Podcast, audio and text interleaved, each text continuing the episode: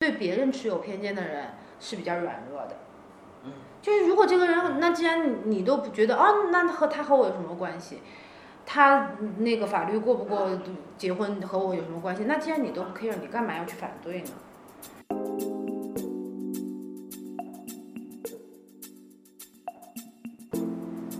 Hello，今天来到了正月的家，正月家很大。 正月，你要不要跟大家打个招呼？大家好，我是郑月。你能不能用你的方式打招呼？我的方式是什么方你式？啊刚刚那个也太正了啊、那你说什么？你要唱唱一段什么？还是我新学了日语要炫耀一下吗？嗯，你会是不是？来嘛。但是我觉得太装神了。他们家有很多的宠物，一共有五只啊。今天还有一只来做客的，所以有六只。我今天没有把我们家的狗带来，因为不然就会是，你们就会听见这个背景音非常的吵。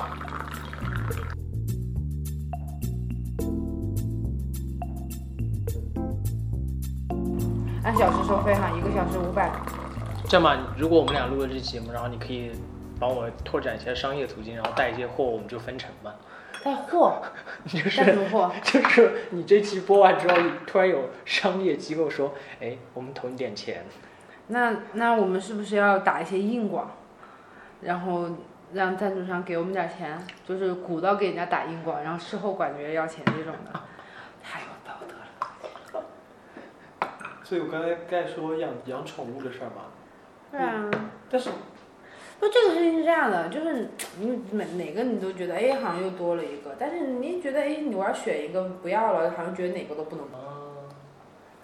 但是不过我觉得你们家的宠物还是相处的比较好。还算省事儿吧。对啊，而且不太闹。啊你要想，如果你你养了五只团团，啊，是不是人生突然就绝望了？ 对不对看五只两只我就崩溃。所以要不要简简要的介绍一下你们家的成员们？嗯，我们家一共五个成员，三只猫，两只狗。三个猫里面有一只是聪明的，两只狗里面有一只是聪明的。 嗯，就是狗基本上一个种类，它的行为还是比较一致的。哦，你的意思是猫，比如说都是同一种的猫，对它可对能对各对，地它方当然也会有一致性，就是从它 DNA 里面带过来，比如说妮妮的，呃，它的那个机能，它的机能就非常好。就虽然它天天不怎么运动，它也越来越胖，你摸它身上也是软软的，但是它这不是很正常吗？对于一只猫来说。然后，但是它打抱抱的话，它当时还比较瘦的时候，可能只有六七斤的时候，抱抱有十斤左右的时候，抱抱怎么也打不过它。就是你就可以看到一个法拉利和一个奥拓的区别，你知道吧？就是都抱抱一只脚转弯，然后后半身全在地上。妮妮不管怎么跳，她不会摔，而且她她可以经常过肩摔抱抱。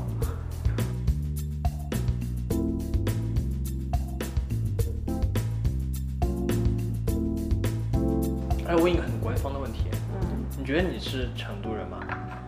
嗯，因为你其实本本质上不是，我说本质是说，比如说家来族自于哦上 original 不是这里的嘛，对吧？我觉得算是嗯有起码百分之七八十的血统是吧？不是血统那种，不是那种不是那种 DNA 你里的的血统嘛？啊，就是性格和这种生活方式，我觉得还是比较像。你觉得你在你朋友心目中哪些特质是比较显得有成都话？在在我朋友心中，我就是一个成都人。对啊，但是 你可以问我最成都人的朋友， 比如说你下一次下一期你可以采访一下李阳同学， 我觉得可能受不住了有点吧。 你可以采访我们两个人，对，以后可以开一个别的。因为有一些成都人比较塞，你知道那个意思吗？比较塞，我不知道。哦就是比较社会。好好好，对，但是我觉得李阳是一个比较。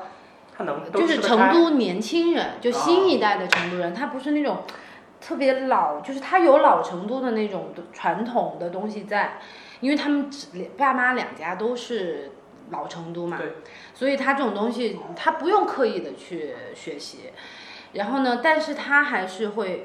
呃，不局限于这个城市的去思考，所以我觉得他是一个很成都的成都年轻人，而不是很成都的成都老一辈，就是我说嗯比较社会的那种，你明白吧？嗯这个和年龄没有关系的。然后我觉得我是比他更嗯多元一点的。因为你还是有一些别的因素。对，因为第一，我的成长就跟他不一样，就是我如果回归到家庭的话，就是我爸妈家的话，我还是会回到我小时候的那种状态，就是家庭啊、城市啊，我还是会明白这个城市的逻辑和成都这个城市的逻辑是不同的。首先，我预定了两套逻辑，对吧？嗯然后呢，成都为什么我能够 get 到它的逻辑？第一个呢，是因为我比较小的时候就来这里了。不是大学毕业以后或者上对大学才来的，这个还是会有不一样，因为你成长期嘛。然后呢，也会有一部分，呃，就是你毕业了以后，在一个陌生的城市，然后生活了以后，会给你带来一些不同的东西。我觉得会更独立一些吧，因为虽然说成都不是我的家乡，但是你其实有了这么多年的朋友，嗯，就算大半个也不为过。其实就是你会和现在这些朋友就是交流更多，就是更同步嘛，相当于是。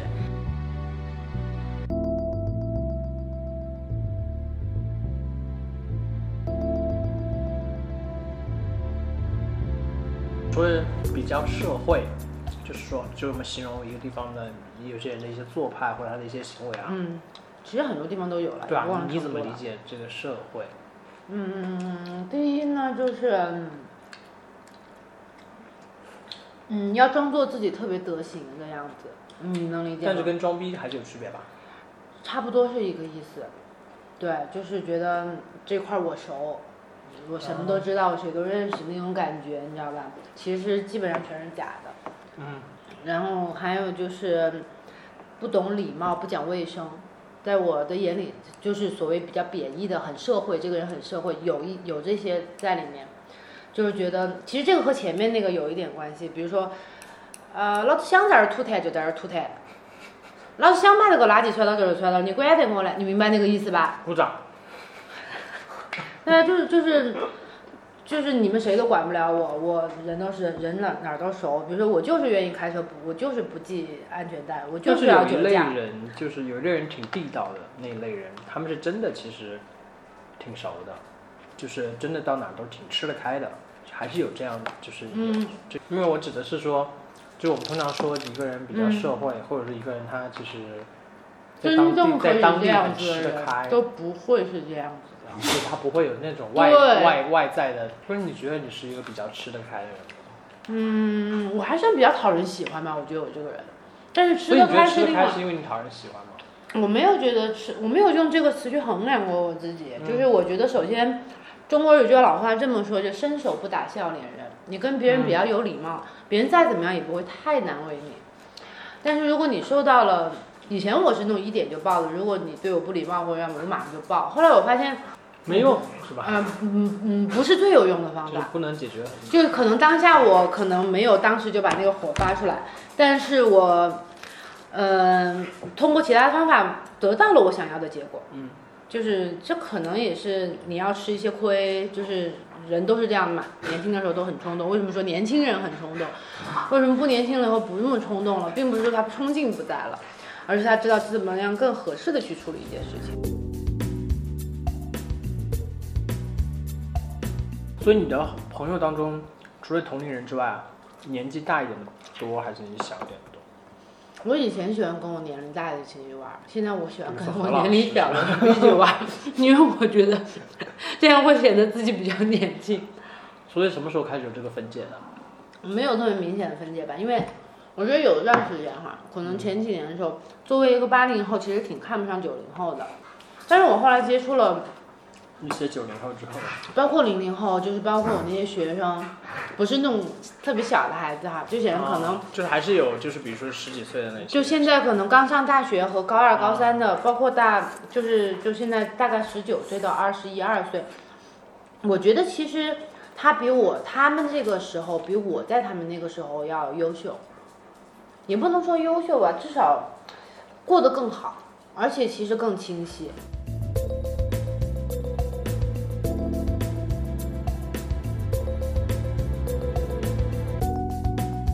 我觉得成都人相对是活跃的群体吧，活跃啊，因为有些城市你知道，就是死气沉沉的嘛，你在说哪个城市？很多城市不能点名，怎么能这样呢？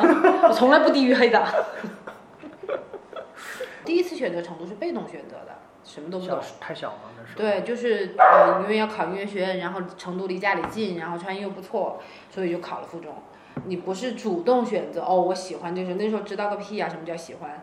然后后来就觉得，哎，这个地方的人和我的性格，因为我一直觉得四川四川人很像中国南方的北方人，对，就是我们传统那个意义概念概念里面那但种他北从方语言人，区划分起，本来就算北方人。因为他本来也说北方北方方言嘛，嗯对吧？而且它的包容性很强，一个城市的包容性非常重要你。觉得他包容人体现体现在哪里？啊你在哪个城市能看到这么多同性恋在超市里面、街上大摇大摆的走的？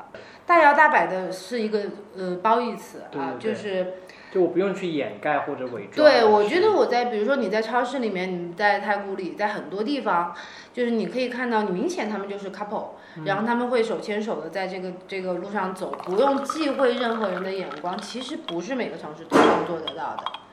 而且他们其实也不太在乎，但是我觉得他们不在乎的，呃，前提是也没有人对他们投去过异样的眼光。你刚才提到了很多次礼貌这个词啊，那我很注重礼貌，我觉得礼貌是一个很基本的常识，但是很多人都做不到，你觉不得知他道不知道怎么跟人打招呼，不知道怎么，嗯，适当的去处理，得体的去处理一个社交事件。这种社交事件包括你到别人家去做客，别人有到你家里来做客，包括你跟别人打招呼，嗯，很很多就是日常生活中的哈，就不是那种一定是特别大的事件那种。我觉得就是很多人连说一句谢谢、不好意思和呃对不起都不不会说出口，就是就比如说很多别人在公车上，别人把你撞了一下。他有些人都不太会说一句不好意思、对不起这样的，然后在生活中，你如果细细的交往，一些人就更多。那你说到这个时候，我就有一个印象，就是是我刚来成都的时候一个初期的印象，因为当时好像我忘了是谁有跟我提到，他觉得成都大家关系就是大家都比较开开朗，然后大家也比较随意，嗯，然后呢，呃，就相对来说，比如说就是你知道有一些礼仪或者有一些礼貌，嗯，他们会觉得就我们俩都很熟了，哎呀，不用注意这些细节。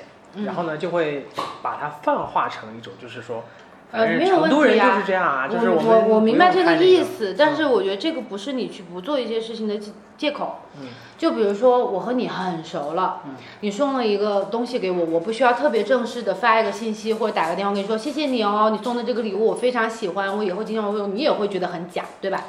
但是我可能会给你发一个表情是爱你哦，嗯或者是呃下次我请你吃饭，因为你不拘泥于你说什么，而是你去是要对方知道你是喜欢这个东西的，并表达了感谢。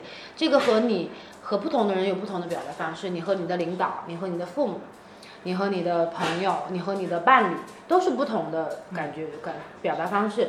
但是你如果不表达，第一，对方就会觉得，嗯，那好吧，那既然没有反应，下次也就算了，或者觉得，嗯，这个人不懂礼貌。就中国人最爱说的一句话，家长怎么教你的，这孩子怎么这么不懂礼貌呢？我终于明白为什么你说来你家路会有杂跟你音说，了嘛，我不知道他们俩打架要打这么，而且曹操十还点没有来。如果曹操来了，就更精彩，就一直会有那个夸夸夸夸夸夸夸夸，然后那个的声音。哎前段时间丢了 iPad 嘛，就是我想跟你讨论一下这个事，因为我是丢在东又是东莞单车，我丢在共享单车车篮里，我忘了，后来你是不是真的就丢在那个单车上 的？ 你都说错两次了。留在健身房是吧？其实是，不是？然后我又以为找不到，我打电话给那个公，就是单车的公司嘛，然后他们找到了下一个啊，嗯下一个那个车主，然后结果他帮我收着了嘛，嗯然后我跟他联系着，第二天我去拿，嗯因为我真的，因为你知道挺贵的，其实，因为我当时就觉得丢了，我就去查了一下新款的价格，简直买不起，你知道吗？你要买找杨哥呀，我们给杨哥打个广告吧， 百脑汇杨哥， 价格公道，货真价实。可以，如有联系，请联系播主。然后，然后我就在纠结一件事情，因为我觉得，呃，我觉得按照我理解的国际惯例，我应该表示感谢。嗯，因为肯定会有人说其实是应该的嘛， 嗯就是是你东西要还给你。有很多事情都是应该，你爸妈养你还应该，你还不是得养别人，还得孝敬别人。所以我就在我当时在纠结一件事情，我我觉得这种事情发一个信息，怎么感谢一下就可以了。如果你知道，但我要去取嘛，我要去见，就是当面取哦嘛，带着水果去。啊，那就可以了呀。对我，我觉在得楼就下就买很了好了啊买了呀。水果去，但是我早上我早上其实在家里纠结，因为我总觉得，呃，就是买水果有点有点尬，因为就是你知道它不是礼有礼和装的没有关系啊，我觉得对这个是心意。我要给你，我要我可以给你讲一个送礼物这个事儿，就是如果送不好有多么尬。比如说我有一件衣服我不想穿了，我可以送给我非常好的女性朋友。我说，哎呀，这衣服我我穿着不是很合适，当然买回来不想退。OK，我送给你，她会觉得我明白。那如果说有一天我一个到手不熟的女性朋友过生日，我说来，我送你一件衣服，我只穿过一次哦，洗得很干净哦。 我去，什么事儿啊？ 有人会跟你做朋友才怪呢，是的。对吧？现在的工作状态其实不属于太固定的状态嘛。嗯，比较自由一点。对，你现在已经接受这种设定，就是如果现在让你回归到那种固定的坐班模式，有好的薪水我就可以啊，但但是会影响到你们家的这五五位小朋友吧？我还是固定的时间呀、他们又不是说必须二十四小时看护，这个就是养动物比养孩子好的时候。你看，你养孩子，你总有一个阶段是不可能随时说我要去上班我就上班的，对不对？你能把孩子寄养了吗？对吧？不可能啊！可以可以啊，而且你要坐月子，你要生孩子，要恢复身体，对吧？有些事情是亲妈必须亲力亲为的，就是不是任何，就是没有人可以代替的呀。所以从这方面讲，你会不会觉得其实女性现在现代社会还那当然不平等，相当不平等了。嗯，反正这个问题也不是一朝一夕的，也不要去做那种强权的女权主义。我觉得如果每个女性单独个体能够让自己更独立一些，我觉得其实这个问题就已经非常好了。什么叫强权的女权主义？你的理解？就是你知道现在有那种强权女权主义，就是打着女权主义的旗号去做一些其实也不正确的事情，就是性别平等是男权和女权都要就尊是重的。去去做一些歧视男性的对对， 就就是我虽然看不起直男癌，但是我更看不起直女癌。我觉得直男癌都是直女癌惯出来的，男人也很难，就是大家都是人，碰到的东西都是难，都是困难，都是一样的，问题都是一样的。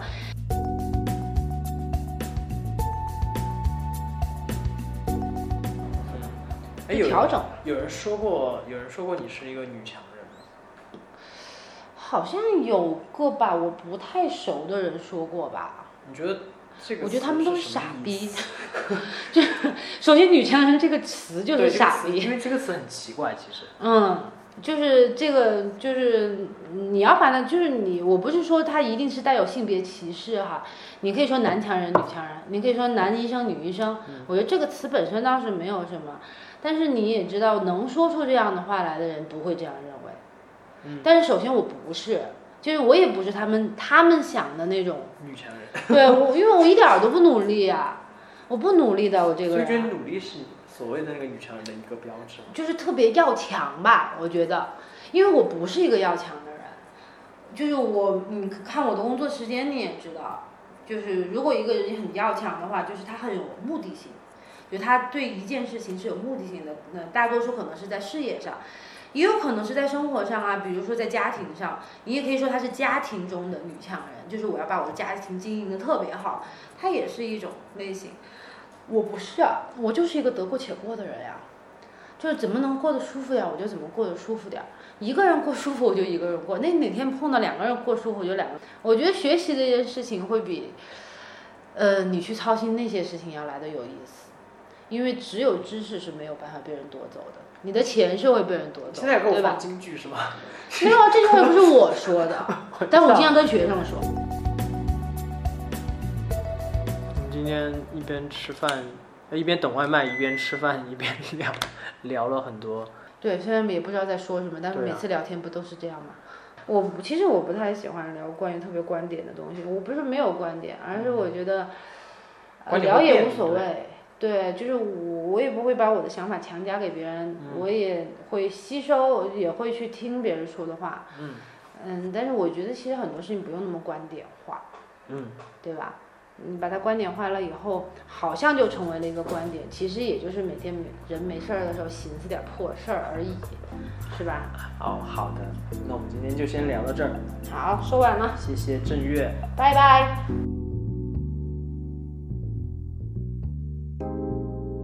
感谢收听本期 Notes。本节目可以在苹果播客、网易云音乐、荔枝 FM 订阅收听，搜索 Notes，欢迎订阅哦。下周再见。